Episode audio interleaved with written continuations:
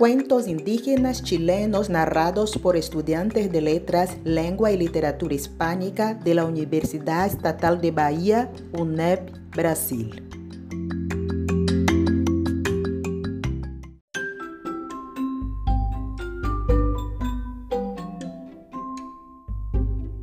Narraciones indígenas, el cuento de la pastora. En el campo, cerca del pueblo, una pastora cuida su ganado cuando le acerca un joven bajo y muy bien vestido, el cual comienza a hablarle de amor. El joven desea casarse con la pastora, pero ella no quiere. Hacen chistes sobre lo bajo que es él. El joven le dice que pese a lo bajo que es, es capaz de levantarla. La pastora se sube a su espalda y con gran asombro ve como los largos brazos del joven se transforman en alas para emprender el vuelo hasta una cueva en medio de un cerro donde era difícil llegar. El joven curco era cóndor que se volvía hombre cuando hablaba. El cóndor deja a su amada en la cueva y sale a buscarle comida. Trae carne cruda, pero la pastora lo rechaza, no la quiere. Vuelve a volar y el cóndor y deposita la carne sobre restos de fuego donde la sopea alimentando así la muchacha, que sigue viviendo en la cueva. Pasan tres años. La pastora ya tiene una guagua. La pastora quiere irse, pero no puede avisar a sus padres. Su cuerpo comienza ya a cubrirse de plumas. Una tarde, la pastora ve por abajo pasa un zorro. Ella lo, lo, llama y desde lo alto de la cueva lo grita pidiéndole por favor que avise a su padre Urucutu Pancho lo que ha pasado y dónde está. El zorro corre por el campo gritando Urucutu Pancho, Urucutu Pancho, cuando encuentra una lagartija y empieza a perseguirla para cazarla. Cuando se la come, se acuerda del encargo de la pastora, pero ve que se le ha olvidado el nombre del padre de la pastora. Regresa a la montaña donde está la cueva y la pastora le dice, Urucutu Pancho es el nombre de mi padre. Vuelve el zorro a correr por los cielos llamando al pastor, Urucutu Pancho, Urucutu Pancho. Pero ahora ve un pajarito y comienza a perseguirlo, y otra vez se le olvida el nombre del pastor. Vuelve nuevamente a los pies de la montaña donde vive la pastora. Ella vuelve a repetirle el nombre de su padre y a pedirle, pedirle por favor que cumpla, cumpla su encargo. Gritando por el campo, el zorro llega cerca del rancho donde vivía Urucutu Pancho. Cuando el pastor andando cerca al zorro, largó los perros para que lo corran y lo sigan, porque el pastor no sabía lo que iba el zorro. Cuando el zorro se ve acorralado, grita el pastor, no te diré dónde se encuentra tu hija perdida. Urucutu Pancho detiene los perros y al saber que lo le sabía lo que había ocurrido a su hija, se apura para salvarla, seguindo el sur que lo lleva hasta la cueva. Durante el día, el cóndor no estaba en la cueva porque tenía que salir lejos a buscar alimentos para su hijo y su amada. El pastor Urucutu Pancho se aprovecha de eso y sube hasta lo alto del cerro. Desde ahí deja caer una cuerda hasta la cueva donde estaba su hija. La pastora se amarra con ella y es izada por su padre junto con su hijo. Es tarde y ya se esconde el sol cuando el cóndor llega cansado a su casa. En la cueva de cero, ahí ve desesperado como no está la pastora y tampoco su hijo. Llorando, el cóndor recorre a los ceros y los campos sin poder encontrarlos. Agotado, ve un rancho y parte para allá a descansar encima del techo de paja. Y sus hijas ve acercarse el cóndor, porque ella de ellos la casa. Legó el padre a esconder a pastora y su hijo en un uluquí y lo tapa y hace como que está trabajando. El cóndor llega a la casa y llora calado. De uno de sus ojos sale agua cristalina y del otro llora sangre. Más tarde, el cóndor emprende soltar el vuelo hacia la cordillera. Al quedar solo, Urucutu Pancho corre a ayudar a su hija a salir del uluquí, pero ve con gran pena que su hija y su neto están muertos, convertidos en condores.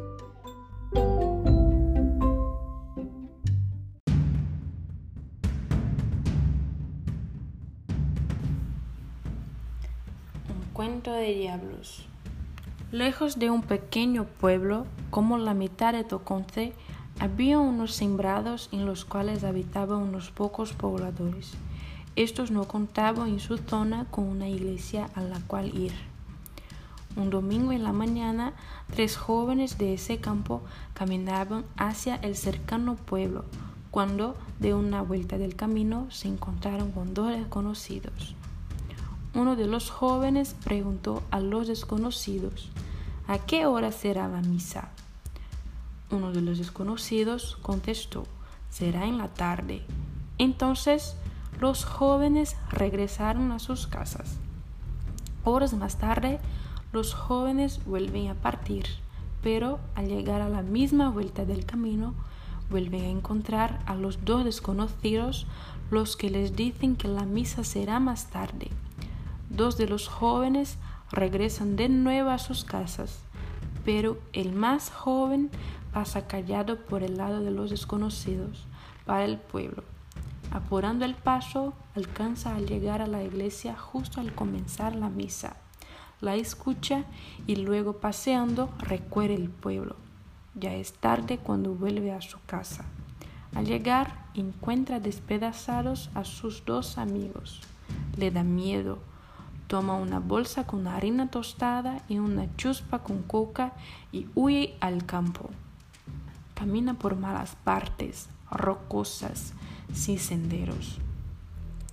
Ya está anocheciendo cuando encuentra una cueva. Entra en ella y, sin darse cuenta, comienza a dormir sentado. En la noche cree despertar y se encuentra durmiendo en un catre. En la pieza hay también una señora él le dice a la señora que tiene miedo que lo encuentre dos desconocidos. La señora le dice que si llegan, que se esconda detrás de ella. Ha pasado un rato cuando llegan los hombres y empiezan a bailar afuera de la casa. Después entran en la casa y preguntan qué hay para comer. La señora les sirve una comida de lagartos. Mientras comían, conversaban que en ese día habían atentado contra dos jóvenes y que los andaban trayendo como colas de caballo. Terminan sus platos y uno de ellos pregunta a la señora qué más tiene para comer. Ella les prepara una ulpada con la harina tostada del joven y les da coca. Cuando termina de comer, vuelven a preguntar qué más hay la mujer les dice que no tiene nada más. Ellos le preguntan quién es el que se esconde detrás de ella. La mujer dice que es su hijo y que gracias a él han comido. Al escuchar eso, los hombres que eran los dos diablos se van. La mujer le dice al joven que debe mirar donde bailan los diablos antes de irse a la cueva. El joven vuelve a quedarse durmiendo en el catre. Al despertar al día siguiente se encuentra nuevamente en la cueva. Se levanta y se va a mirar al sitio donde bailaban los diablos en el sueño que tuvo. Ahí encuentra un cuchillo, lo toma y parte camina lejos de la cueva tres días seguidos. Llega así hasta una casa sola. Ahí ve a unos pastores que se sirven alimentos. Los pastores le cuentan que andan dos diablos sueltos que se comen a los animales y a las pastoras. El joven les dice que él tiene un cuchillo mata siete. Los pastores le piden que mate a los diablos y ellos le regalarán la mitad de sus tierras y de sus animales. El joven dice que bueno, como prueba de lo que haga, debe traer los cachos de los diablos. El joven camina hasta el sitio indicado por los pastores, que era un gran árbol. El joven se sube a él. Después llegan los tres diablos, a uno de ellos con una vaca. Los diablos las asan y se las comen. Después, sobre unas ramas, se tienden a dormir debajo del árbol. el joven deja caer unas hojitas en la cara de un diablo. Este despierta y culpa a sus compañeros de molestarlo. Después de discutir un momento, vuelven a dormir. El joven lanza una ramita a otro diablo y este también despierta y se enoja con los otros. Discuten y después vuelven a dormir. El joven lanza una ramita al tercer diablo, este despierta y pelea entre ellos. El joven se aprovecha de eso, baja del árbol y mata a los tres diablos, que estaban cansados y heridos.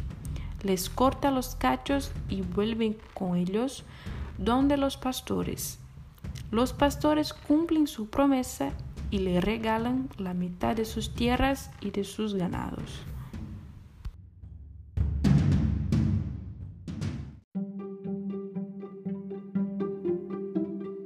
El cuento de los dos hermanos. Eran dos hermanos, un rico y uno pobre. El hermano rico detestaba al hermano pobre. El hermano pobre, cansado del trato que recibía de su hermano, parte de la casa en busca de trabajo. Como no tiene alimentos para el viaje, va donde su hermano rico, que bota los desperdicios y recorre una cabeza de gallo y resto de pan. El hermano pobre camina un día entero y al anochecer llega a una cueva. Ahí se decide a dormir se tapa con su delgado y destrozado poncho. Al amanecer, despierta de repente y ve cómo a la entrada de la cueva hay dos hombres sentados que tienen todo su cuerpo y cabezas cubierto con una coraza de oro. En las primeras horas de la mañana, los hombres se levantan y bailan, pero antes de empezar a bailar, se saca los cachos que llevaban en la cabeza. El joven se los pone en su cabeza. El joven estaba muy asustado cuando de repente la cabeza de gallo canta. Los hombres detienen su baile, se sacan la coraza y parten corriendo. El muchacho espera que la mañana esté avanzada para salir de la cueva. Cuando va saliendo mira las corazas y con sorpresa y alegría ve que son de oro. Entonces vuelve a partir para la ciudad donde vende las corazas y los cachos de oro y queda tan rico como su hermano. Cuando el hermano rico ve que su hermano pobre regresa con tantas riquezas como la que tiene él, le pregunta de dónde las ha sacado, si es fruto de su trabajo o algún robo. Tanto pregunta y contesta que el otro le cuenta todo. El hermano rico, lleno de ambición, quiere ir también en busca de riquezas. Mata un gallo y reúne un poco de pan seco y parte. Al llegar a la cueva pasa lo mismo que había pasado antes. El hermano rico ve dos hombres que conversan y que al amanecer se sacan los cuernos y bailan. El hombre se los pone, pero el gallo no canta, aunque el hombre lo molesta y empuja. Parece que los diablos ya están por terminar de bailar. Entonces el hombre canta como gallo y aletea igual que él. Los diablos arrancan y lo dejan todo botado. El hombre quiere sacarse los cuernos pero no puede. Asustado, huye a su casa. El peso de los cuernos parece aumentar cada vez más. Entonces decide consultar a un brujo. El brujo le dice que tiene que colocarse en lo alto de una peña con un animal para que el condo baje a robárselo. Cuando el condo haga fuerza le pateará los cuernos y se los irá sacando así. Pero con cada intento del cóndor los animales caen en una quebrada onda donde van muriendo.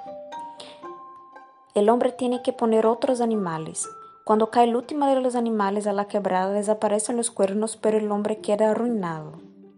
Esto sirve para demostrar que los que ambicionan con malas artes más de lo que tienen, lo pierden todo. Nota.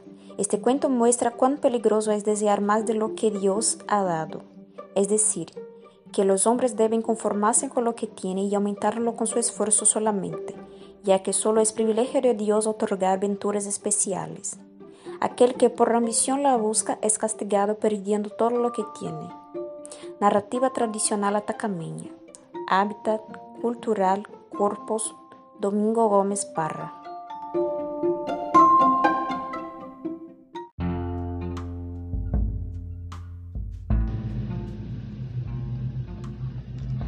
Narraciones indígenas. Aymara, el zorro y el conejo. Cuentan que un conejo siempre iba a comer a una chacra. Comía tanto que la persona dueña se enojó bastante y permitió matar al conejo para tal efecto hizo una persona de misque. Un día venía el conejo por el camino y llegó donde estaba la persona hecha el misque.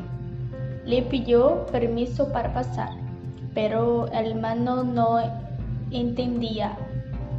Vino el conejo y le pegó un palmazo, enojado porque no le daba la pasada, pero su mano quedó pegada a, en el misque. El conejo se puso a gritar que lo soltara.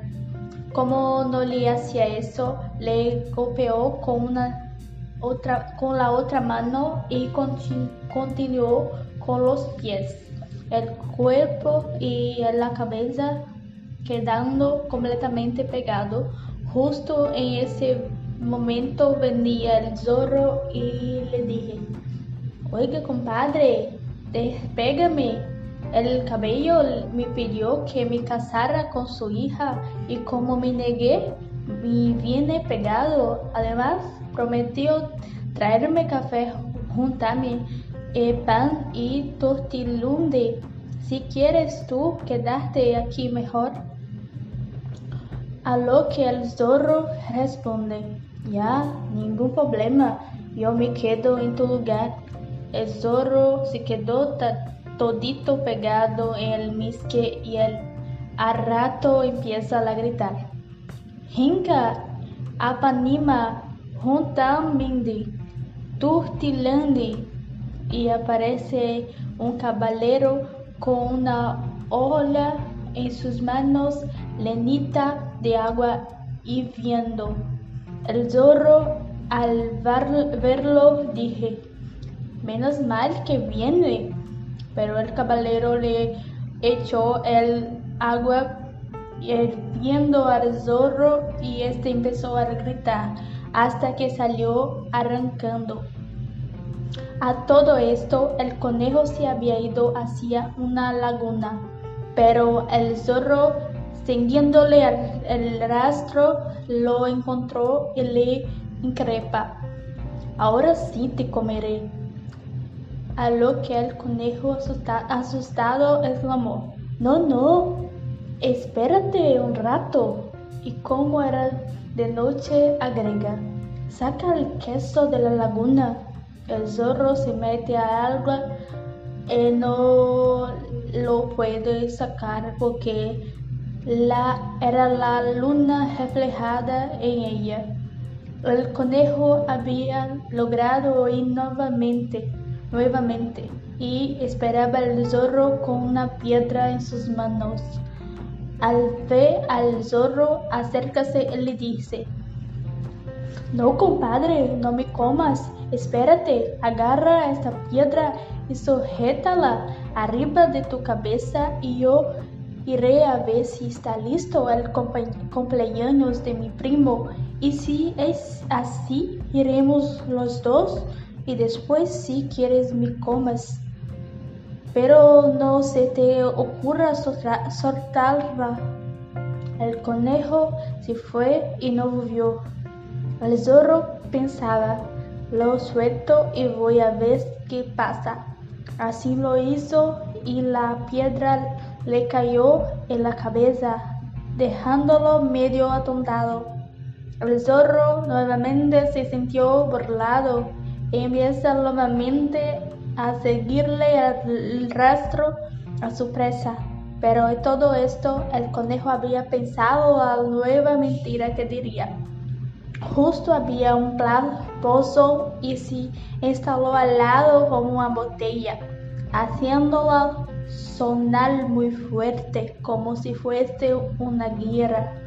Cuando el zorro llegó hasta el lugar, se puso a gritar muy fuerte. Te voy a comer. Y el conejo replica implorando. No me comas, compadrito, agregando. Escucha, parece que alguien viene a matarnos. Mejor matámonos rápido al pozo. Tú primero y, y yo después. Inmediatamente se mete el zorro al pozo cae en la profundidad. Y lo a lo que el conejo, conejo le grita desde arriba. Muérete, compadre. Y empezó a tirarle piedras hasta matarlo. El conejo se fue muy alegre y bailando por haber muerto al abusivo de su compadre el zorro. Un bimarco, cielos que nos dan la vida. Tradición oral, animar, animar. Rucios Flores, Julia Amaro y Juan Podesta.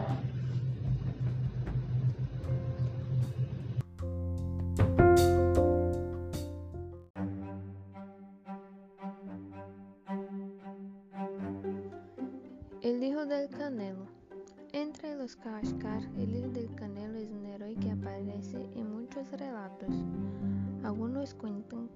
mucho tiempo, en la costa occidental de la isla de Wellington y en otros lugares de la Patagonia occidental, hubo monstruosos animales que devoraban a los hombres, eran gigantes pueblos, de gaviotas descomunales, diuques, cormorones y cuervos enormes, comían todo a su paso. Había clones donde ya no quedaban mujeres porque los monstruos las aniquilaron a todas. Finalmente, solo sobrevivieron dos hombres que en el momento de las matanzas andaban cazando.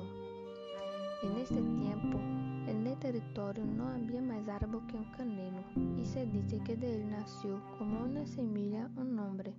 En la noche, mientras los dos hombres lloraban la muerte de sus esposas e hijos, oyeron el llanto de un infante. Al buscar, encontraron un niño bajo el canelo. Si bien lo acogieron, creyeron que moriría, pues no tenía leche materna para alimentarlo y solo pudieron darle de comer pajarito, pajaritos. Mas vieron que esta criatura era excepcional. Después de unos días, el niño ya era todo un hombre. Desde entonces se le conoció como el hijo del canelo. El hijo del canelo decía que el árbol era su madre y no quería que nadie rasguñara ni sacara corteza. Ningún animal hacía daño al árbol porque su hijo era muy alto y grande y podía hacerse adulto o niño a la voluntad. Lo llamaron álape alto porque era muy largo. Los hombres que lo habían recorrido no lo dejaban salir de la choza temiendo que los animales gigantes lo tragaran. Mas sus advertencias solo sembraron en él las ansias de cazarlos y confeccionó un arpón para tal fin. Un día, los hombres vieron el arpón y el canelo les mostró a la distancia uno de los engendros que habían devorado a su gente diciéndoles, esto es lo que quiero cazar. Así, partió a la playa, enfrentó al animal y lo insertó en su arpón. Luego regresó a la choza y preguntó a los hombres, ¿dónde está el pájaro que andaba merodeando? Ellos le respondieron que no saliera, pues los maestros animales lo aniquilarían. Pero él prosiguió, ¿dónde vive el nuestro? Ellos le contestaron, en el seno. El joven se embarcó y remando se aproximó del monstruo y lo mató. De este modo, el hijo del canelo se transformó en el héroe que exterminó las temibles criaturas. Un día apareció otro hombre al cual Alap tomó a su cuidado, advirtiéndole que protegiera el canelo, porque era un árbol, pero en realidad era su madre, y el hombre cuidaba y mantenía limpio el canelo mientras su hijo estaba lejos. Cierta vez, mientras frotaba dos palitos, Alap descubrió el fuego. Su compañero se asustó mucho y apagó la flama, porque no estaba acostumbrado al calor. Varias veces Alap hizo fuego, pero su compañero lo apagaba, hasta que llegó la noche y se percataron de que éste los alumbraba y mantenía abrigados. Durante mucho tiempo pensaron que estaban solos en el mundo, Mas un día se encontraron con un hombre que no tenía ropa y tampoco conocía el fuego, porque por lo que comía todo crudo y a los animales que cazaban les chupaba la sangre. Este, este hombre tenía una mujer y una hija soltera, a la que Álape mandó a buscar. Al fin, el hijo del canelo y la hija del hombre se casaron y tuvieron un hijo, al que llamaron Arcoíris.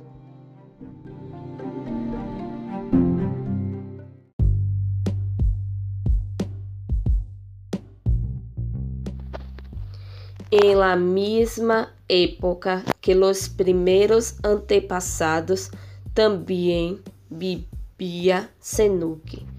Era um homem muito poderoso e também um poderoso chon, xamã. Su padre se chamava Kracresen e sua madre Sakutá. Era hijo único de seus padres. Mientras vivia aqui na terra, se chamava Azaspe.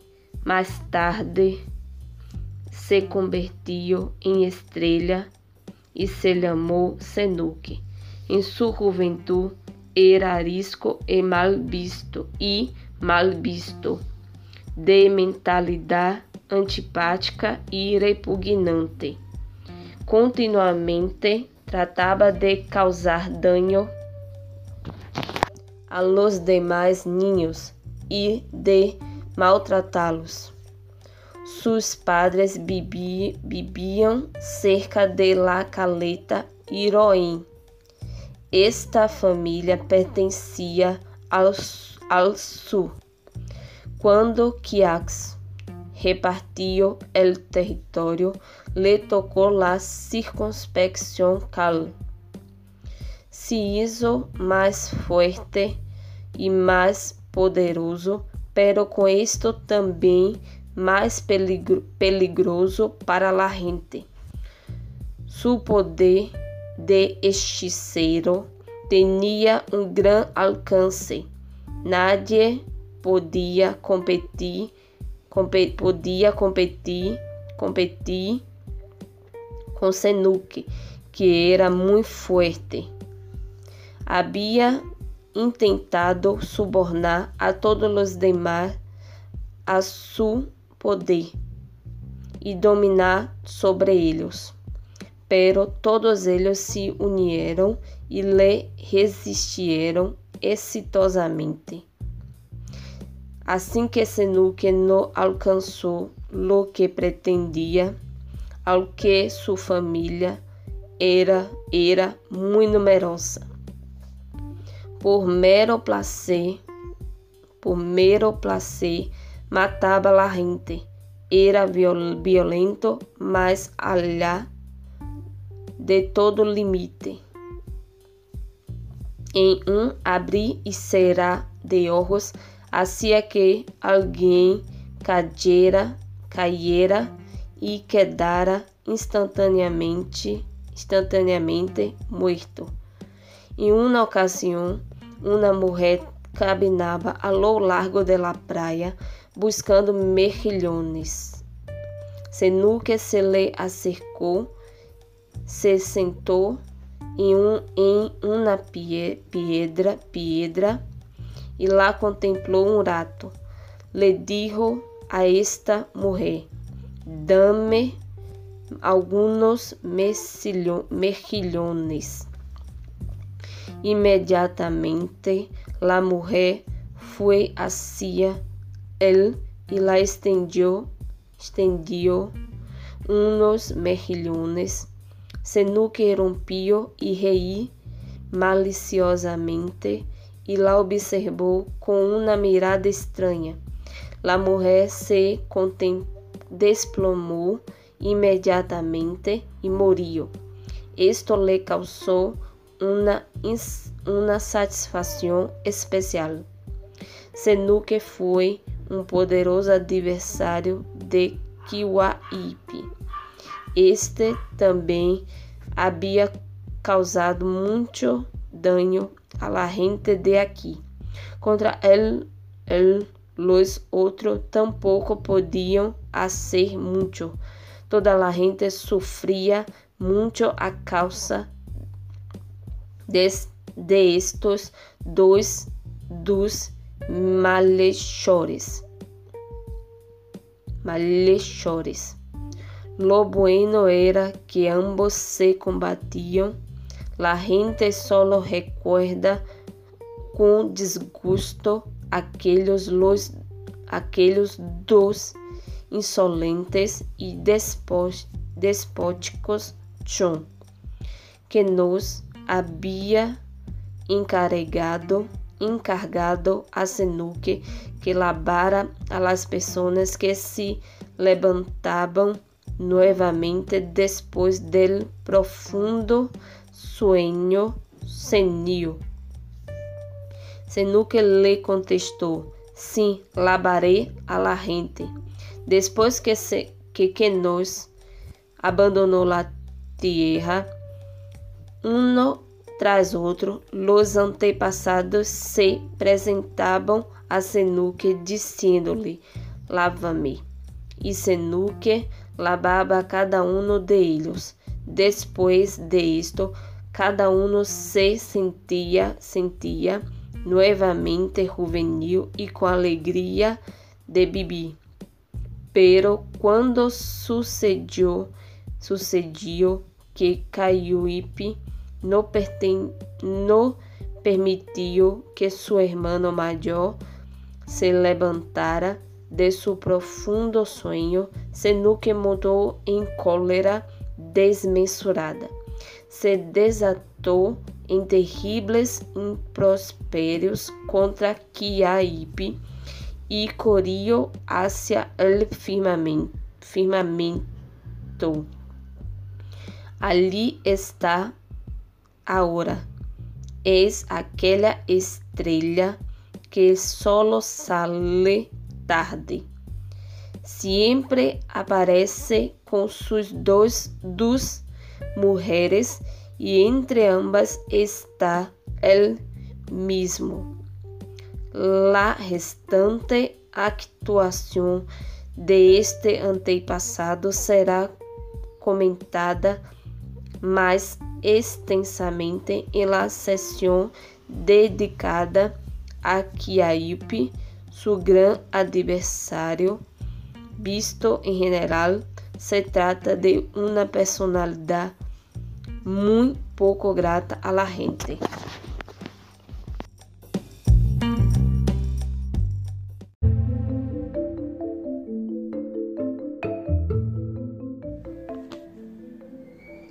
Narraciones indígenas mapuche. Creación.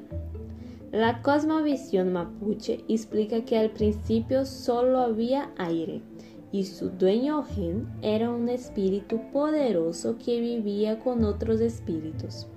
Algunos de ellos disputaron su dominio y dijeron, nosotros mandaremos ahora porque somos muchos y él está solo.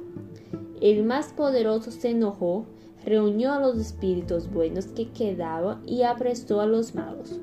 El dueño de los aires pataleaba y de rabia lanzaba fuego por sus ojos. Entonces él y los demás espíritus buenos escupieron los malos y sus cuerpos se transformaron en piedras. El dueño las pisó y por su pesadez cayeron. El aire se abrió y los espíritus de se deslizaron rompiendo la bola que era la tierra.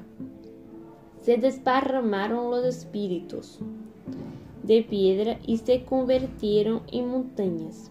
Los que no habían sido alcanzados por los disputos eran de fuego vivo y quedaron atrapados entre los petríos.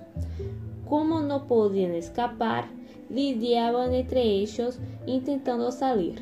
Al ser ellos, sus cuerpos a veces reventaban y producían humo, el fuego y el ruido de las montañas. Se piensa que aún esos espíritus malos continúan prisioneros.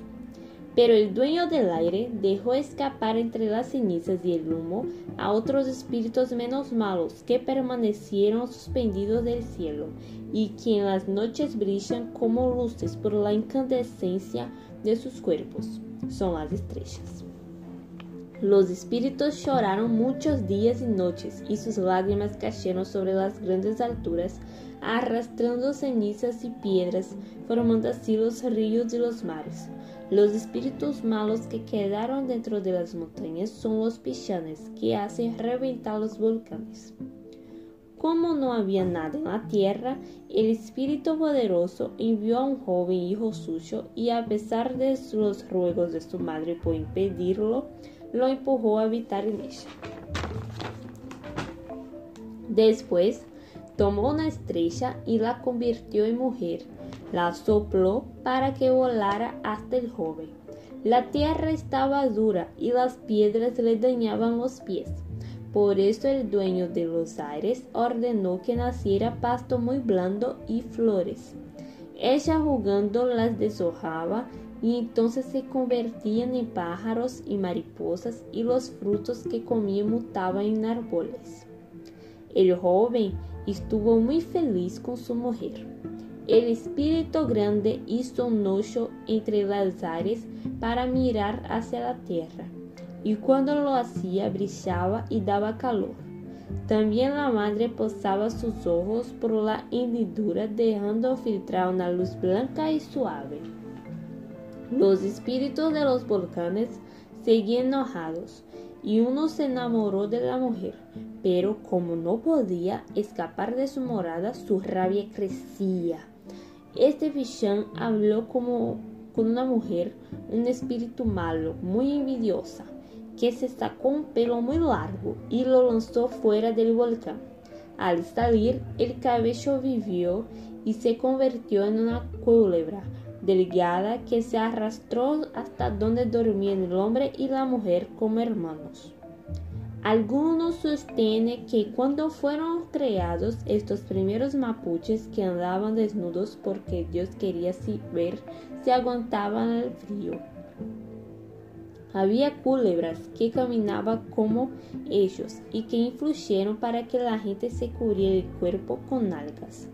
Enojado, Dios castigó a las culebras quitándoles los pies para que se arrastraran.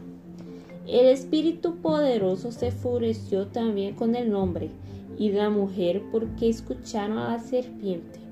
Tembló la tierra y rugieron los volcanes. Todo lo creado fue destruido Solo quedaron el hombre, la mujer y un cocuyeo blanco.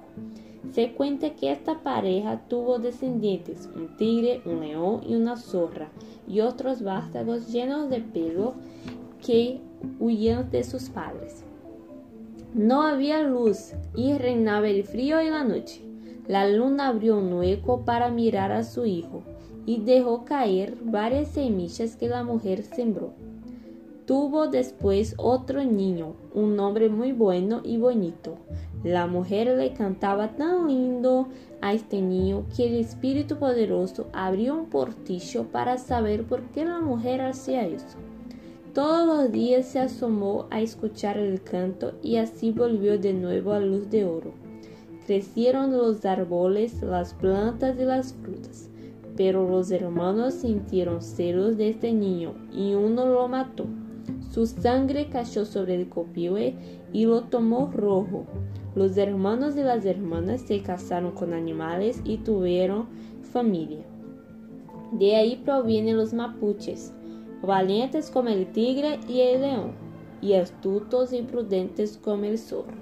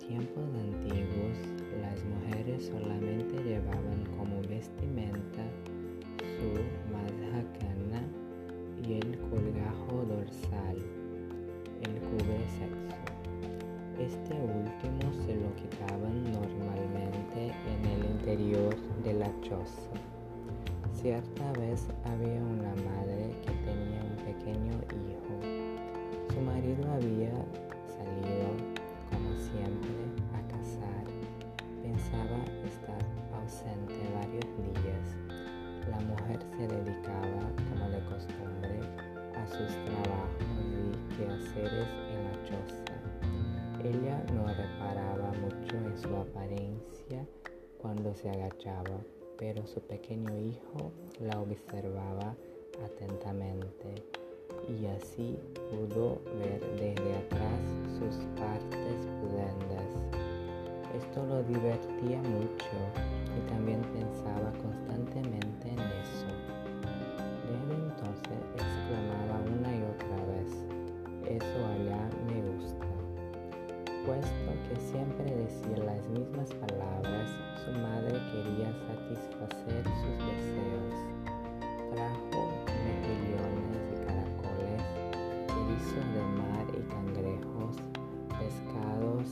bayas. Le mostraba uno tras otro estos presentes, ofreciéndoselos amablemente. Pero el niño rechazaba disgustado una cosa tras otra apartando la cabeza, solamente repetía, eso allá me gusta. Al mismo tiempo señalaba las partes pudendas de su madre, pero ésta no entendía lo que el niño deseaba. Por eso trajo canastillas y colarcitos, adornos de plumas y piedras bonitas, armas y utensilios incluso pequeñas aves y un cachorro de perro, pero el niño rechazó disgustado. Todo eso, se apartaba y decía una y otra vez, eso allá me gusta. Por último, la madre quedó desconcertada y desorientada, ya no sabía qué hacer. No lograba descubrir lo que su hijito realmente deseaba y no podría comprender porque siempre gritaba, eso allá me gusta, pues todo lo que estaba a su alcance ya se lo había mostrado y ofrecido, aunque nada de eso lo había conformado. Por último, la madre hizo como si estuviera muy cansada se acostó y simuló estar dormida. Es que ella esperaba que su hijo también se durmiera pronto. Este,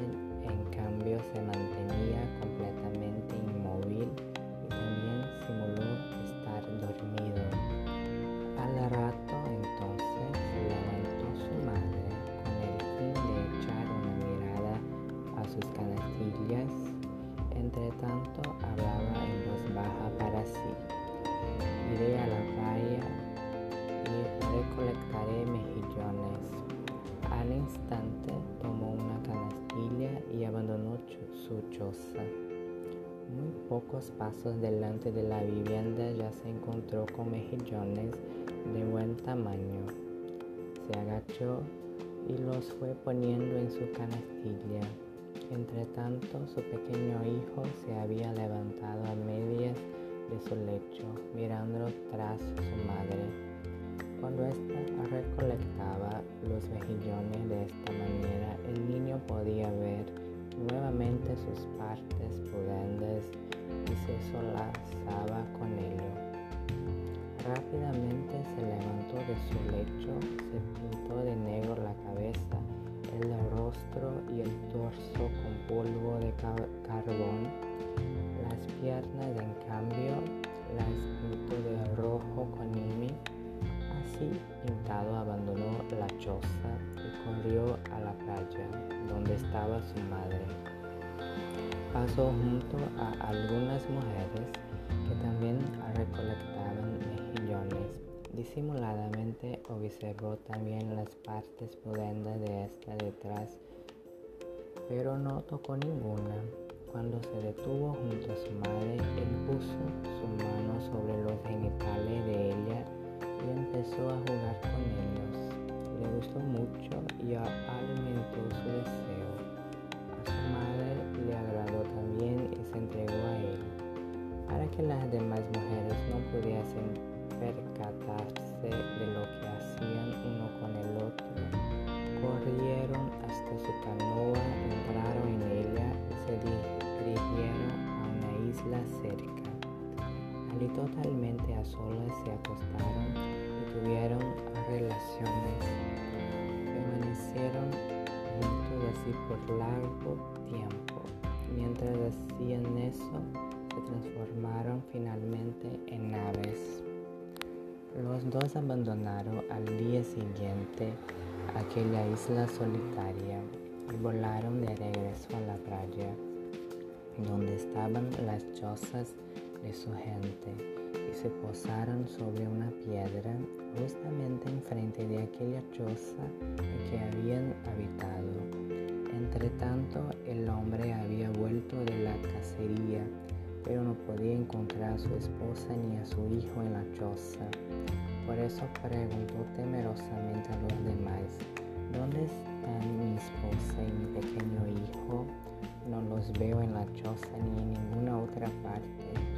La gente le respondió, observa aquella piedra, allí hay dos posados que antes no estaban allí.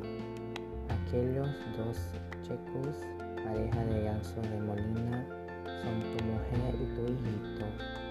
Se han enamorado sobremanera el uno del otro, de modo que fueran transformados en aves. Desde entonces los dos siempre se acompañan mutuamente y cohabitan completamente aislados de los demás hasta el día de hoy.